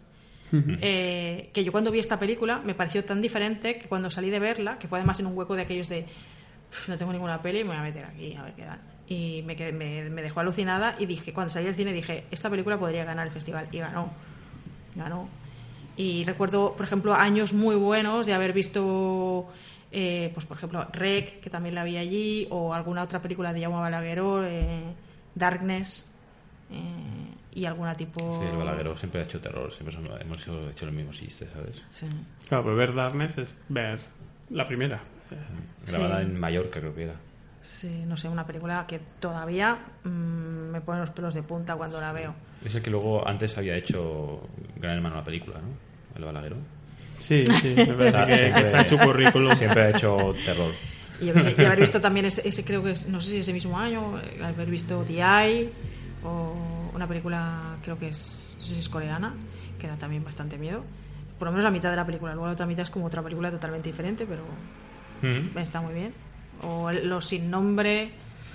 No sé, hay años que aciertas mucho con las películas y hay otros años que dices, madre mía. Sí, no, no llega al gusto de todos generalmente, ahí es lo que hablábamos, es como el terror en general. Yo, eh, totalmente off topic, pero yo cuando era adolescente, chaval, eh, mi época hipster del hipster, eh, hablando del 2000 poco, eh, mi ritual era, me había suscrito a la colección Cine de Terror, una que daban, digamos, en DVDs, y yo con, un, con mis amigos cada viernes eh, nos reuníamos y entre, pues, eh, drogas psicodélicas, bla, bla, bla, y otras cosas que no puedo mencionar, que hacían ellos, yo no, yo quiero ser Claro, político, claro. ¿vale? Yo estaba ahí, pues, en mis tesis y mis cosas, y veíamos mucho cine de, digamos, de terror, la colección de cine de terror, pues eran cine de terror número uno, eh, Holocausto Caníbal, El Dentista, Sí. Mi novia es un zombie, no, esta no, esta es más moderna, eh, mm, una de este estilo. Es decir, y era pues un no parar de, de películas, y me acuerdo que muchas eran decir, guau, llevo unos días, o sea, llevamos unas semanas viendo calidad, decir, y siete años de garantía, y a veces decir, madre de Dios, madre de Dios, que esto mm, le he pagado por ello, ¿sabes? y me duele Yo- mucho. Yo no sé si el cine fantástico y de terror eh, tiene. Ahora me estoy lanzando a la piscina, pero Tírate. tengo la sensación de que tiene más capacidad de generar película de culto que el, que el cine realista, digamos, al uso. O sea, no sé cómo decirlo, porque puedes. Puedes ser, acabar siendo de culto para bien o para mal, ¿no? Sí, pero, sí, claro, pero esto, esto te explico yo por qué. Ese es un efecto psicológico, no me acuerdo el nombre, ¿vale? Pero es como tener un niño tonto, ¿vale? Tú al niño tonto le quieres más. Supuestamente tú de tus, de tus padres eres el favorito, ¿vale? Entonces viene por ahí. Y es como... Pero los- conoces a mi hermano. de Vale, bueno, pero Hola, eh, entonces viene por ahí el tema, o es como lo- los gatos feos o perros feos. Ay, qué, ay, qué cariñoso, qué feo es. Pero cómo me gusta, ¿no? Ahora que están muy de moda los, los perros ratas, prácticamente, le quieren mucho que son feos. Pues el cine fantástico tiene esa característica que es, es tan feo que le quieres más que a alguien que, que teóricamente el envoltorio más bonito, ¿no? Una película comercial. Yo creo que responde un poco eso a tu Pero pregunta. por- sí, pero por ejemplo, yo que sé, o sea, los Oscars, que es otra cosa, ¿vale? Que son unos premios, no es un festival, pero tú ves la lista de nominados a los Oscars, que eran como las películas que la industria potenciaba hace unos años, pues miras la lista del 2010 o la de 2012 y, y ves un montón de películas que dices, vale, esta sí y esta pues también, no sé, pero el resto como que han perdido tirada, ¿no? O casi todas dices... "Pff, Yo desde pues que no dieron voy". el Oscar a Penélope Cruz por Vicky Cristina Barcelona, dije, Dios, Dios, o sea, ya está. O sea, aquí se ha, se ha ido todo. O sea, aquí se ha ido todo. Ya no hay que arreglar, no pueden arreglarlo, no pueden Bueno, hacer nada lo, más. Lo que sea, pero tengo la sensación esa de que son películas que sobredimensionadas por en ese momento por la expectativa, la crítica lo que sea y que después pierden tirada. Entonces ahora estaba repasando porque he sacado el libro este y, de- y he comenzado a ver eh, Hijos de los Hombres de Cuarón. Peliculón, ¿sabes? Ese año lo, lo pasaron en Sitges. Lo que decía Brick, Ryan Johnson, es un tipo que va a decir mucho en la industria y que es una película que a lo mejor no es tan conocida, pero que es una auténtica pasada. The Host, igual. Peliculón donde los haya. Para mí es el, en el género monstruos no hay, no hay parangón. Eh, yo qué sé, y vas mirando y van saliendo una, otra, otra, otra, y dices, joder, y todo eso lo estrenaron ese año en Sitges, ¿sabes? Solo. Y son películas ahora que muchas diría así, como ha dicho ella, Cabin in the Woods, eh, mm, decíamos antes de Miyazaki, ¿sabes? Todo eso se ha estrenado ahí. El, o, o sea, hubo un momento en el que para ver eh, La Princesa Mononoke tenías que ir a Sitges o no la Sí, veías, pero porque no, no se también, estrenaba. también se juntaba eso. Es como el, el- el famoso año 96 o el 86 que se estrenaron todas de golpe las películas estas clásicas de, de Regreso al Futuro y Steven Spielberg ahí de- del tirón, ¿no? Y dices, oh, mis películas favoritas, pues todas se estrenaron al mismo Todas año. del ¿no? Fallaron. 84. Pero de 84, 85. 84, pues, 85, sí. pues va por ahí el, el tema, supongo que es un Sí, sitio sí, que se estas decir que, cosas. que al final eh, tienes ese como esa seguridad de decir, vale, sé que, o sea, que como decimos, habrá mucha cosa discutible, pero creo que al final consiguen los programadores llevar bastante cosa decente o con bastante buen gusto, bueno, no sé cómo. ellos lo que, lo que hace- hacen sobre todo es mirar eh, qué películas han tenido éxito en otros festivales por los que han pasado, otros festivales de prestigio, ¿no? Claro. Como por ejemplo el de Toronto.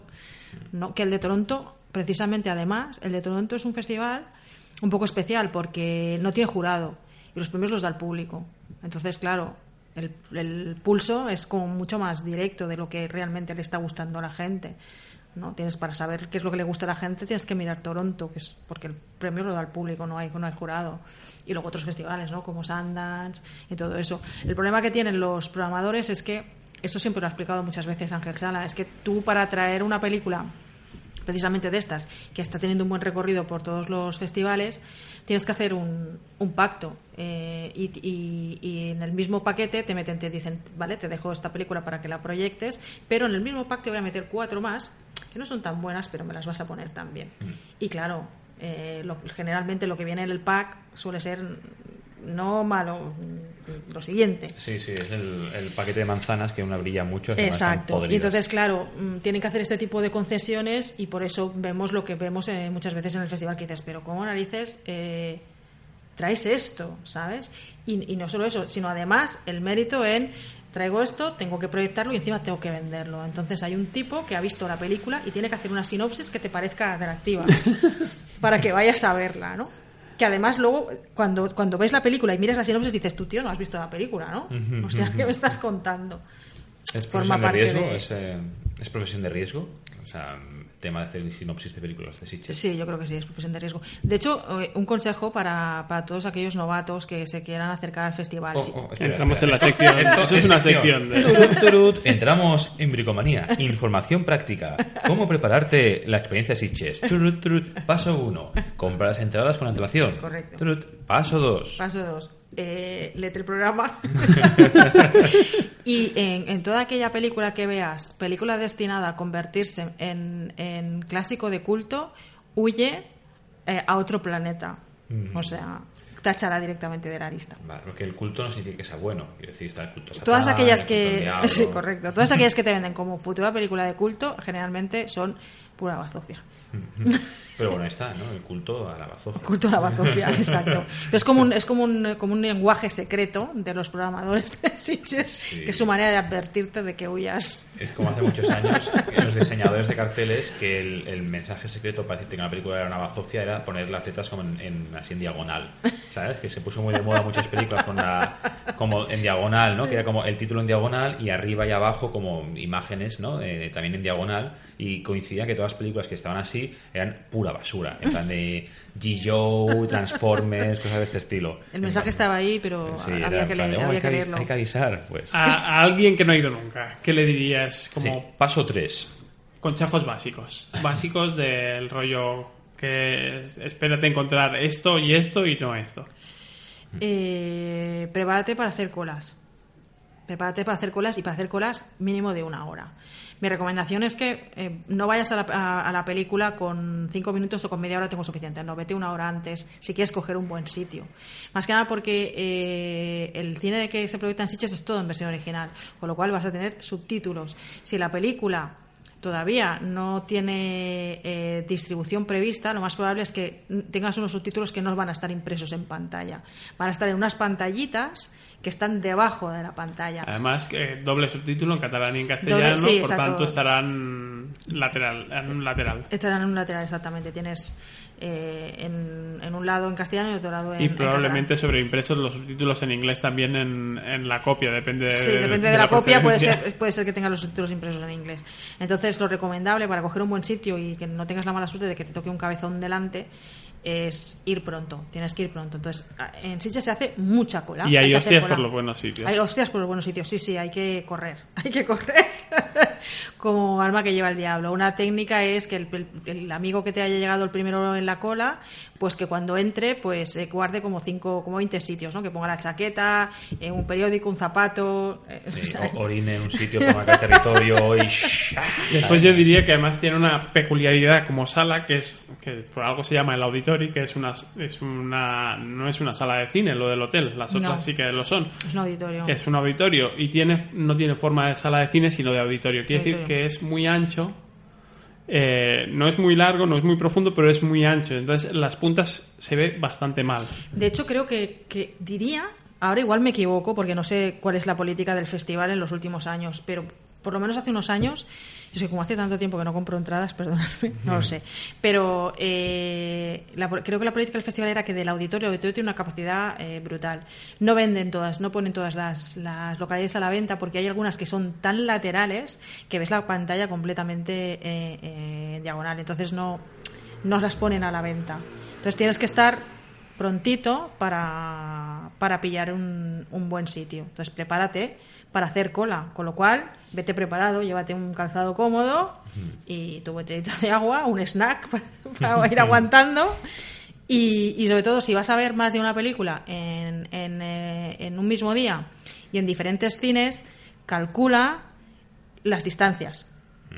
Porque del auditorio a los otros cines tienes por lo menos unos, si vas rapidito, unos 15 minutos a ritmo, a ritmo rápido. Pero hay que contar con los retrasos. Siche siempre hay retrasos.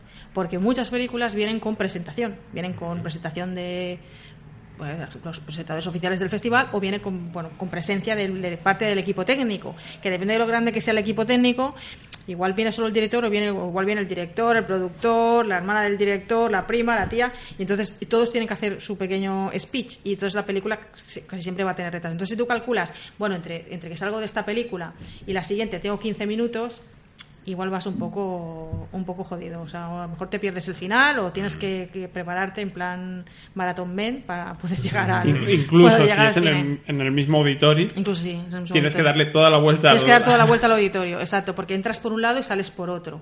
Entonces, para volver a la cola tienes que rodear todo el auditorio Vale, vale, para vale. volver al punto de partida. Entonces, y con tiempo, chicos, no seáis avariciosos. Dejad espacio entre películas. Vale, punto 4. Y se come y se come en la cola muchas veces. Se come la cola. Yo, de hecho, este año, eh, mi, mi- normalmente, cuando hago la programación de Sitges, pues me hago la programación y miro lo que tengo, me suele pasar que me doy cuenta de que no he dejado hueco para comer, ¿no? Y entonces tengo que buscar un, un hueco para comer y entonces muevo películas y tal. Este año, como, como voy con el con bono de- del auditorio, que puedes entrar, puedes ver todas las películas de la mañana del auditorio, una detrás de otra, no te- este año no, no voy a comer, no tengo tiempo. Solo voy a ver películas. Bueno, o, va- o vas a hacer lo que hace alguna gente, que no es lo que no se debe hacer, que es comer en la sala. Comer en la sala. Está totalmente prohibido comer en la sala, pero me consta que se pasan croquetas de contrabando. Sí. Ahora en el Mercadona hay unas barritas que pone sustitu- eh, sustitutivo de una comida. Ah, pues mira. Entonces te lo puedes meter y entonces eh, reemplaza esto. O una sonda nasogástrica. La pones así, te la metes y Ah, vas comiendo. sobre todo si vais a ver varias películas eh, en, el, en el auditorio o en la sala que sea, entrar y salir, entrar y salir, siempre entre, antes de la película y después de la película hay que ir al lavabo, chicos, y hacer un pis. Las Sí. películas son muy largas. A buscar a Vin Diesel por ahí. Y cuesta salir, como he dicho ya antes, hay, hay, hay fileras que son muy largas hasta el pasillo y... ¿Cómo? ¿Qué y hay? pues- ¿Qué hay? Perdón. Eh, eh, hay hileras de butacas. hileras Vale, de- vale. Perdón. No, no te he escuchado bien. sí. Ya, ya. Y diría otra, otra cosa como recomendación, que también los más valientes creo que es divertido apuntarse a las maratones. ¿No? Yo no tengo edad, pero sí. Yo hace años que no tengo edad para apuntarme a las maratones. Porque... Bueno, si vas con acreditada, o sea, si hasta ahora has sido mucho acreditada y por tanto ibas como comentabas por la mañana, entiendo que Sí. la maratón no es lo... No, no, pero de todas maneras, yo alguna vez he ido a alguna maratón de estas de, de por la noche, de estas que entras a las 10 de la noche de la, de la sala y sales a las 6 de la mañana como si fueras un zombie.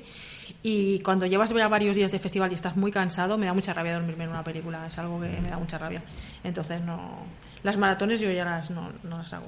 Este año voy a ir a la maratón del auditorio del domingo porque me han regalado una entrada el festival por, por el tema de, de Carpenter porque nos han quitado un día de nos han quitado un día de bono porque viene Carpenter a dar un concierto, el concierto es a las 5 de la tarde, pero necesita toda la mañana para ensayar, para Vale. empezar.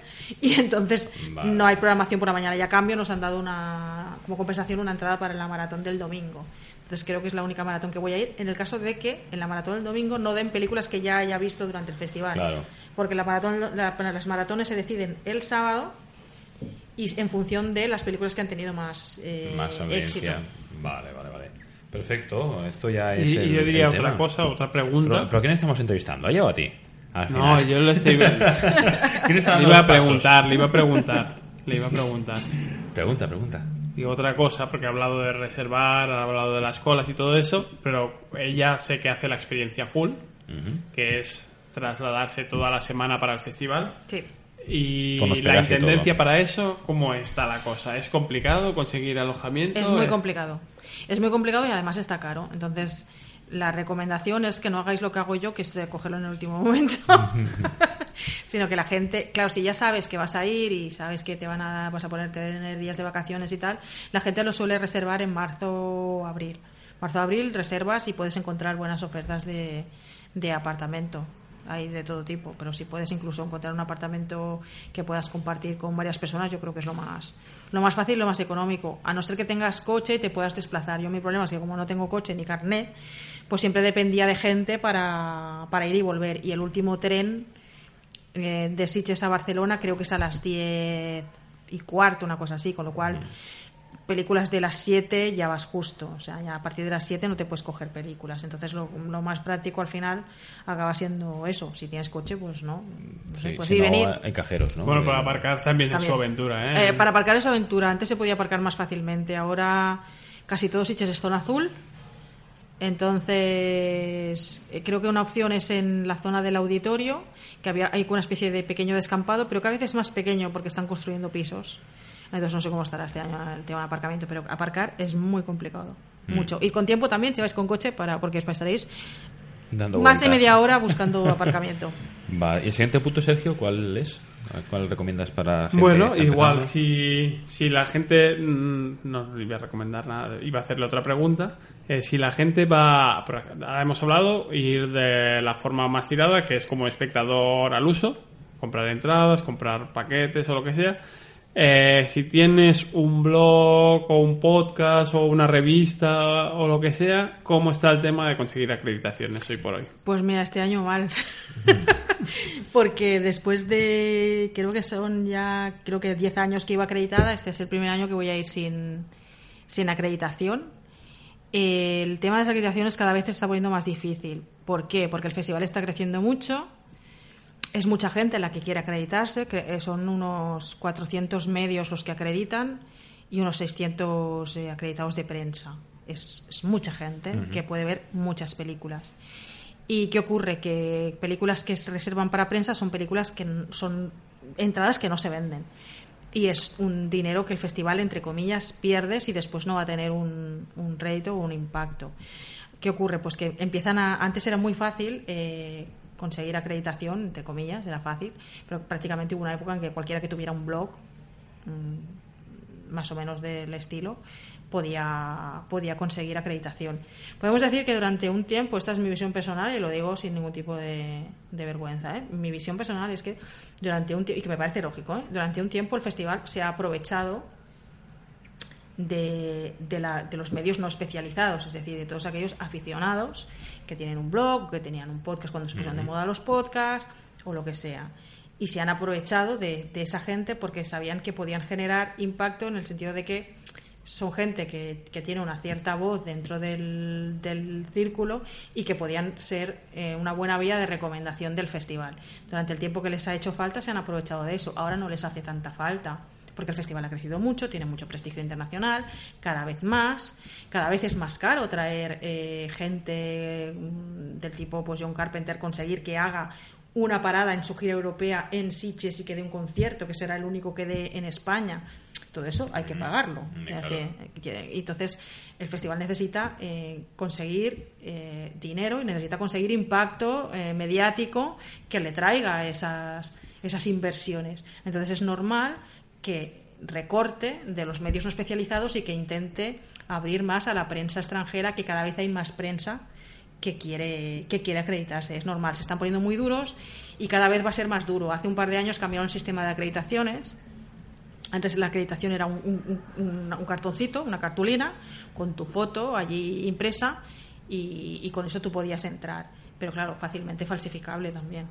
Hace eh, dos o tres años cambiaron el sistema a una tarjeta que lleva un código de barras, con lo cual las, las, entradas que tú reservas quedaban grabadas en la tarjeta. Cuando tú pasas por la, por la entrada del cine, ellos saben si has reservado para esa película. No, no, te, no era personal intransferible, no se la puedes pasar a nadie y tal. Y además, eso les ha permitido al festival hacer un control de cuántas eh, entradas prensa reservaba y después no aprovechaba. Y han podido hacer números del dinero que perdían con esto y es lo que les ha hecho este año, por un lado, recortar y por otro lado, ponerse más duros con las penalizaciones para la gente que no cancele aquellas entradas que ha reservado para poder del festival después ponerlas a la venta. Te obligan a, cancelarlas ocho horas antes, cosa que a mí me parece excesiva porque tú no, ocho horas antes puedes no saber si no te va a dar tiempo a llegar a una película o si vas a estar tan reventado que no vas a ir a verla. Tu intención es ir a verla, pero luego te puede pasar que digas es que no puedo con mi vida y no voy. eh, pues ahora sí, si depende del número de, de películas que no hayas cancelado, sufres unas penalizaciones. Te, se te la van, te van restando el número de entradas que tú tienes para reservar, te van restando. Pues la primera vez a lo mejor te restan dos, la segunda vez a lo mejor te restan cuatro, y la siguiente vez que, que tal, según el número de sesiones que vayas faltando, pues te bloquean la acreditación. eh, 48 horas o 24 horas para que no puedas reservar películas. Y ahora, por ejemplo, tenías que reservarlas todas. Cada una de las películas tenías que decidirlo de antemano y... O hay sesiones Mm. aún, porque, bueno, yo hace ya como 12 años que fui acreditado. y por tanto Bueno, este año ha cambiado, ha cambiado el sistema. Antes el sistema del festival era que tú, tú tenías una, acreditación- una acreditación que no es gratis. Ojo, ¿eh?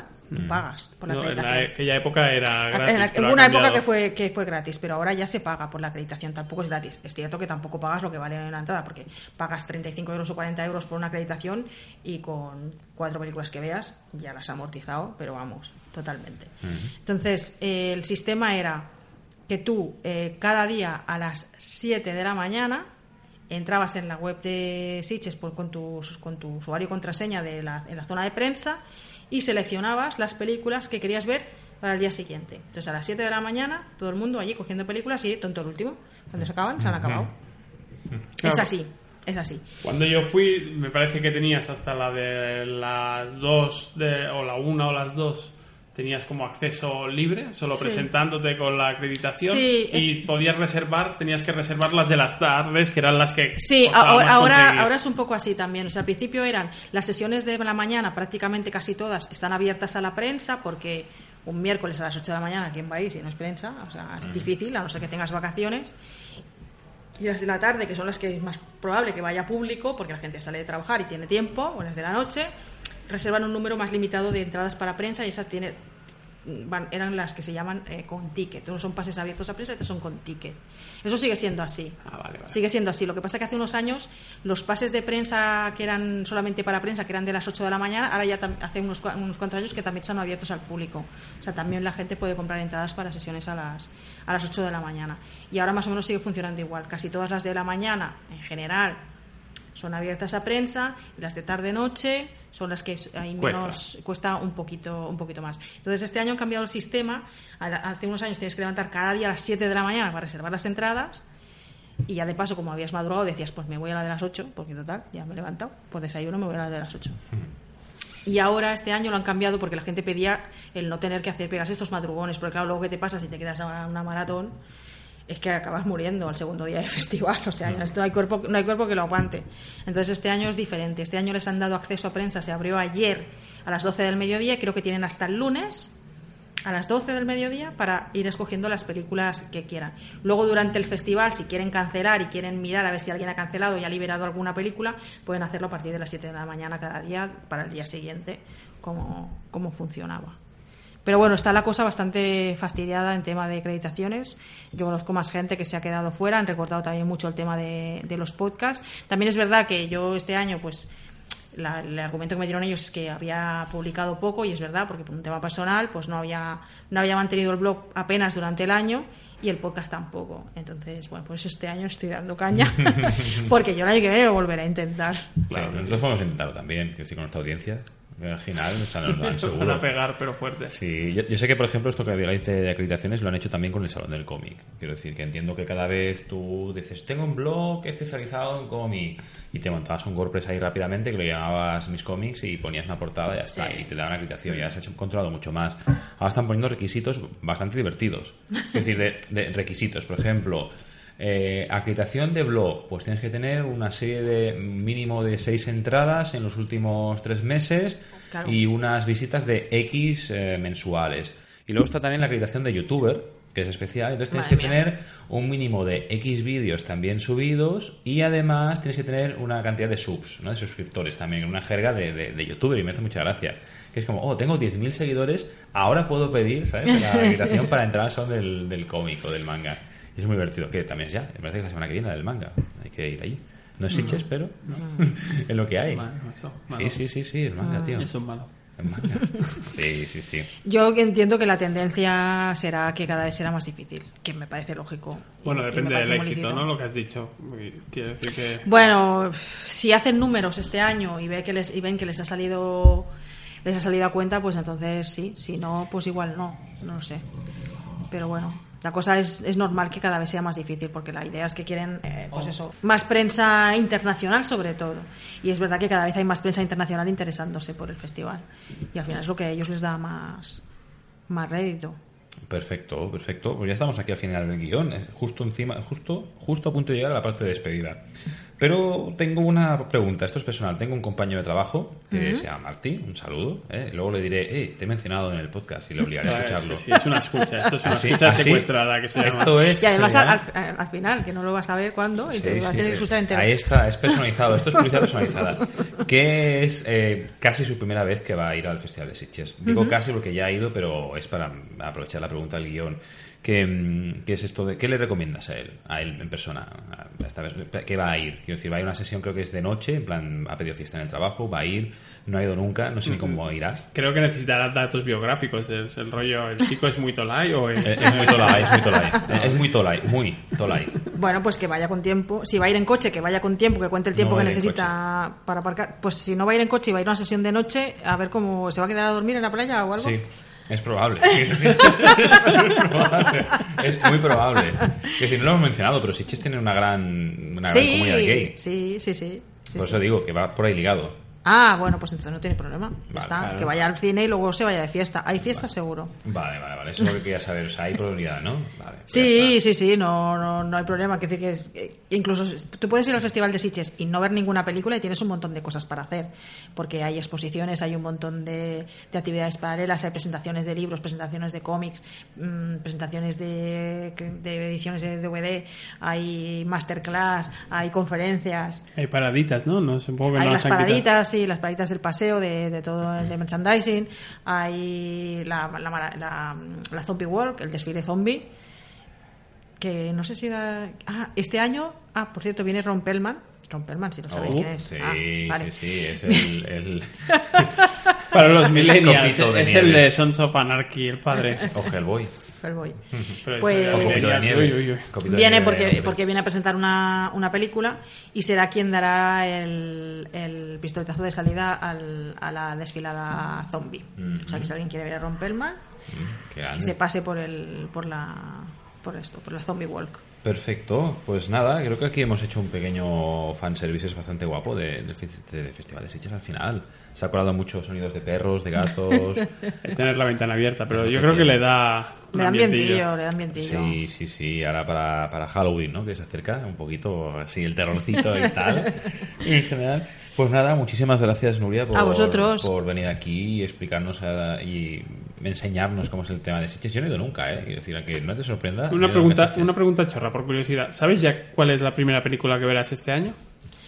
Pues eh, no, no sé cuál es. No sé cuál es. Este año voy ba- bastante despistadilla porque como voy con el bono y, y las, sinceramente las películas que dan eh, que me entran dentro del bono es que no he mirado ni de qué van. Me da igual, voy a ir y, A las y que lo, entran. y lo que y lo que me echen. Así, así sea. Pero sí que tengo algunas películas que, que tengo muchas ganas de ver. Voy a ver Mandy de Nicolas Cage que está trayendo bastante cola. Además, Nicolas Cage en esencia totalmente desatado.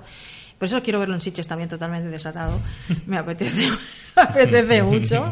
Es que es muy... Yo creo que encajará bien en Sitges, Nicolas Cage. encajará muy bien. Y algunas películas así que me apetece mucho ver este año creo que zombies eh, no, no tengo mucha posibilidad de, de coger muchas pero eh, Summer of 84 que está es, es, bueno siguiendo la estela de Stranger Things y toda esta nostalgia ochentera que nos ha entrado es una especie de Goonies con unos chavales mmm, que sospechan que su, es como una película muy de los 80 unos chavales que sospechan que su vecino es un asesino de niños y se deciden investigarlo Ujú. Y Sí, que- Está visto el cartel por ahí en algún lado. A lo mejor probablemente por Twitter en algún lado. que- Sí, esta yo creo que se que estrenará, se estrenará pronto. Y no sé, una española que se llama El año de la plaga, que está basada en una novela. De. ah, no me saldrá ahora. Eh, la tengo ahí la novela. eh, Mar Pastor. Mar Pastor, sí. ¿Y qué más? Eh, Una apocalíptica con Peter Dinklage y mm, El Fanning, que se llama I think. I Think We Are Alone Now. Y no sé, unas cuantas así que quiero ver. Hay algunas que también que me voy a perder que me da un poco de rabia, pero, pero bueno. Una que también así ochentera que se llama The Ranger y que también se sitúa así en los años 80 en el que un grupo de punks se van a hacer botellón en el bosque y entonces un ranger desatado eh, los asesina. Guau, qué Ranger. y entonces tiene muy buena y además eh, os recomiendo que veáis el tráiler por ahí porque es como muy, una película de estas así como cutres de, de los 80 así con, con, con, con granos, ¿sabes? Y con este color así como desgastadillo y una banda sonora así ratonera y una voz en off que dice en el año no sé qué, en el parque de... Sí, está muy bien. Genial, genial. Pues nada, muchísimas gracias eh, por estar con nosotros, eh, Nuria. Recordamos a todo el mundo que tienes el blog de Fantascine y tienes el podcast de Atmósfera Cero. ¿vale? También aprovechamos para dar un, un beso a Eloy, que no está entre nosotros. El pobre está muy enfermito y ha pillado la baja. También no hemos dicho, no, nos- no nos hemos presentado, hemos entrado directamente al trapo en general y el pobre Eloy estaba, no me han mencionado. Así tiene que escuchar el podcast hasta el final. Está Sí, obligado. seguro que tampoco lo escuchas. Al final sí. Y nada, esto ha sido todo en este fan services de Festival de Sitges. Ha estado con vosotros Miguel y a mi derecha Sergio, que bueno, al final ha respondido más preguntas él que tú en estas cosas. Y tal, ¿quieres despedirte Sergio del programa? No. Ahora me has ofendido. No te he ofendido, solo he dicho I spoke the truth. pues nada, un beso a todos y esperamos veros muy pronto. Hasta pronto.